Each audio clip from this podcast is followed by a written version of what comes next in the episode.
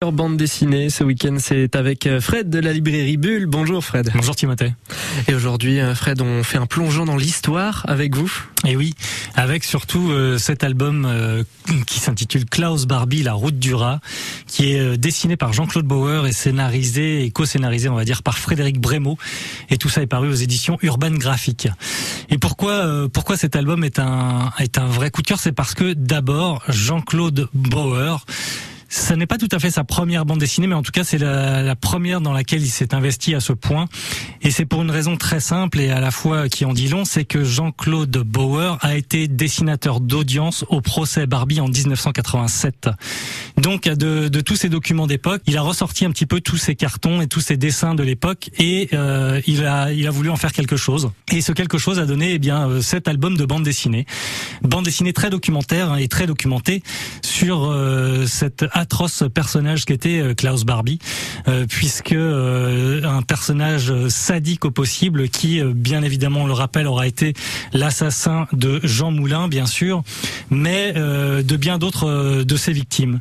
un sadique absolu, encore une fois, quand on, voit justement dans l'album, eh bien, les, les, longs témoignages des, des victimes à son procès en 87 et toutes les atrocités qu'il a pu leur faire subir. Mais cet album, c'est aussi le procès, mais c'est pas que ça, c'est aussi la manière dont il est arrivé euh, sur la scène, on va dire internationale pendant la Seconde Guerre mondiale, et qu'il a été très vite euh, une des filles têtes pensantes de la de la SS.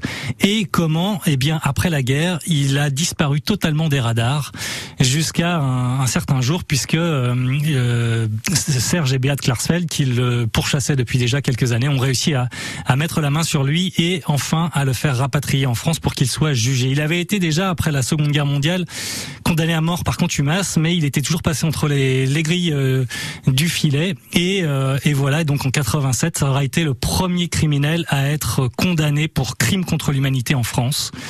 C'est euh, voilà un personnage évidemment euh, hautement euh, détestable, mais alors je dirais pas fascinant parce qu'on n'en est pas du tout à ce niveau-là, mais en tout cas ce qui est ce qui est assez fascinant, c'est la manière justement dont il aura échappé à la justice pendant plus de 35 ans, recruté lui-même par des agences gouvernementales et des agences de sécurité.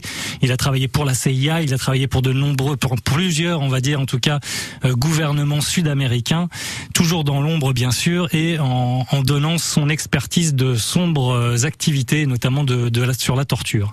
Voilà donc un album qui est euh, qui est important hein, puisque c'est aussi il contribue aussi au travail de mémoire et, euh, et on voit là encore comment la, la bande dessinée eh bien a tout à fait la voix pour pour transmettre ce devoir là également. Eh bien, votre coup de cœur, Frédéric, hein, c'est Klaus Barbie de Jean-Claude Bauer et de Frédéric Brémaud aux éditions Urban Graphique. Merci d'être venu. Merci Timothée.